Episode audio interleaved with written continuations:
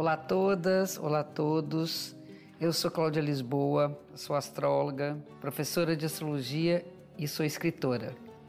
Sejam bem-vindas, sejam bem-vindos ao podcast Astrologia com Cláudia Lisboa, um espaço para a gente falar um pouco mais sobre como a astrologia influencia vários aspectos da nossa vida e para conhecer um pouquinho mais sobre o céu do momento.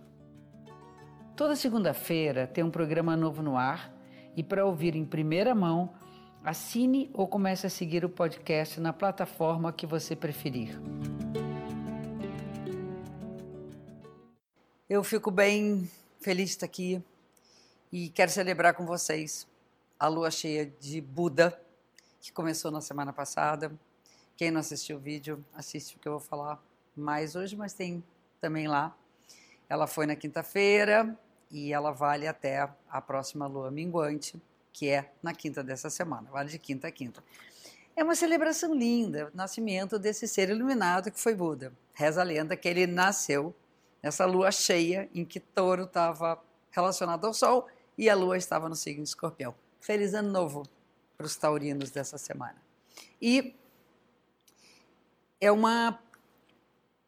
tem tudo a ver com o que ele falou todo ensinamento budista, que é encontrar o caminho do meio. Uma lua cheia sempre é o caminho do meio. Agora, Touro e Escorpião falam muito daquilo que Buda falou, que era a preservação do corpo, o cuidado com o corpo, a importância de nós cuidarmos da matéria e, ao mesmo tempo, não nos apegarmos a nada. Como eu falei na semana passada, Buda nasceu num lugar, numa família rica, tinha tudo. E quando sai para o mundo e vê que tinha morte, miséria, doença, ele larga tudo. Então ele era touro até então. E aí larga tudo, escorpião, e quase morre na floresta. Sacrificando o corpo, se desapegando do corpo. E continuava angustiado, não encontrou ali o que ele estava procurando. Então ele vai e finalmente, depois de dias e dias meditando, ele chega na iluminação com o conhecimento do caminho do meio.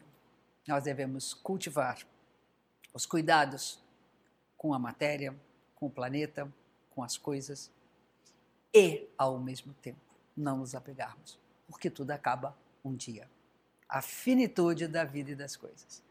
Então, celebrar com vocês esse lindo momento. A semana tá cheia, nossa, uma semana assim, uff. Começar tem dois planetas, três planetas entrando em retrogradação. Saturno em movimento retrógrado, Vênus em movimento retrógrado, Júpiter em movimento retrógrado, entrando em retrogradação. Bom, eu não vou nem falar cada um especificamente muito, porque três planetas voltando aparentemente para trás significa que a gente tem que rever um monte de coisa da vida. Júpiter, nossos conceitos, a nossa relação com a fé, a justiça, tudo que tem relação com esse caminho que Júpiter aponta, que é da evolução, que são os propósitos que regem as nossas, enfim, nossas verdades, tem que ser revisto voltar e olhar, rever isso. Uh, Vênus revê as nossas relações. Peraí, para ali, volta lá. Onde é que você perdeu a mão? Onde que a coisa começou a engrenar e entender que ali, a partir dali, as coisas andaram, por exemplo. Não é só pegar o que é ruim, não é isso. É pegar o que vem precisa ser revisado, fazer uma revisão mesmo. E o Saturno são as nossas responsabilidades sobre tudo que nós escolhemos e vivemos. Então, saber voltar atrás e lidar com as culpas que a gente carrega para nos desculparmos, nós uh, revermos a nossa relação com aquilo que nós nos comprometemos e de repente não cumprimos. Então, a revisão geral de tudo. Vamos rever as coisas que precisam ser trabalhadas. Amor, compromissos, responsabilidades, erros que têm que ser revistos e nossas crenças. São três coisas importantes. Mercúrio entra em Gêmeos, ele estava em touro, que era um conhecimento prático, agora volta para a mente, agora é vontade de falar, de se comunicar, de trocar, de conhecer gente nova, de se movimentar, ir para a festa, vir e voltar. É puro movimento, é o mês do movimento.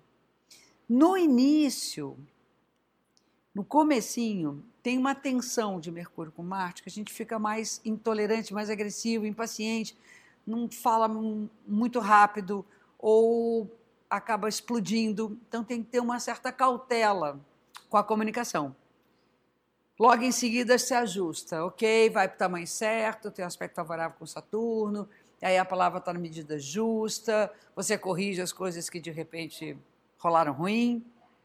E no final da semana tem um aspecto de Marte formando uh, um trígono, que é uma combinação favorável com os nodos lunares, que apontam realmente da gente lutar pelos nossos ideais espirituais da gente encarar a jornada de crescimento e de evolução como um, uma conquista. E eu acho que a gente vai conquistar algumas coisas espiritualmente. Isso na lua de Buda, né? Que aqui já está, já passou para outra lua que eu vou falar daqui a pouco. E depois o Sol vai fazer um aspecto favorável com Plutão, que é um momento de uma força interior, de transformação, de você conseguir mudar a vibe das coisas. Se você vinha num clima você consegue mudar completamente, desapegar de um monte de coisa. É uma época boa para limpeza, principalmente limpeza interior, aquelas faxinas, zonas que a gente dá. E aí então começa uma lua minguante. A lua minguante na quinta-feira, acompanhada por esses dois aspectos que eu falei no final, e essa lua minguante, ela acontece com o sol no signo de Touro e a lua no signo de Aquário. O touro é um cara prático, cara, é ótimo, né? Um signo, fosse cara, um signo prático, objetivo, pé no chão. E aquário é puramente mental. É aquela coisa das ideias inovadoras, renovadoras. Então, ali começa um conflito que é necessário pensar sobre ele entre o apego, o apego à zona de conforto e uma necessidade emocional de mudar, de buscar coisas novas. A mente vai ajudar muito, ela está racionalizando muita coisa, encontrando caminhos e saídas, mas de qualquer maneira é uma hora de se desprender de coisas. E a lua minguante significa um momento de reflexões, de interiorização.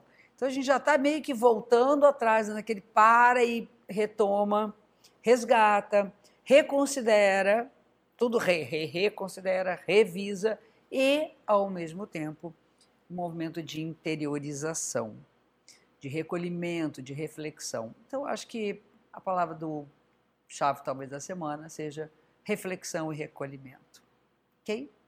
E aqui a gente fecha mais um episódio da semana. Obrigada pela audiência.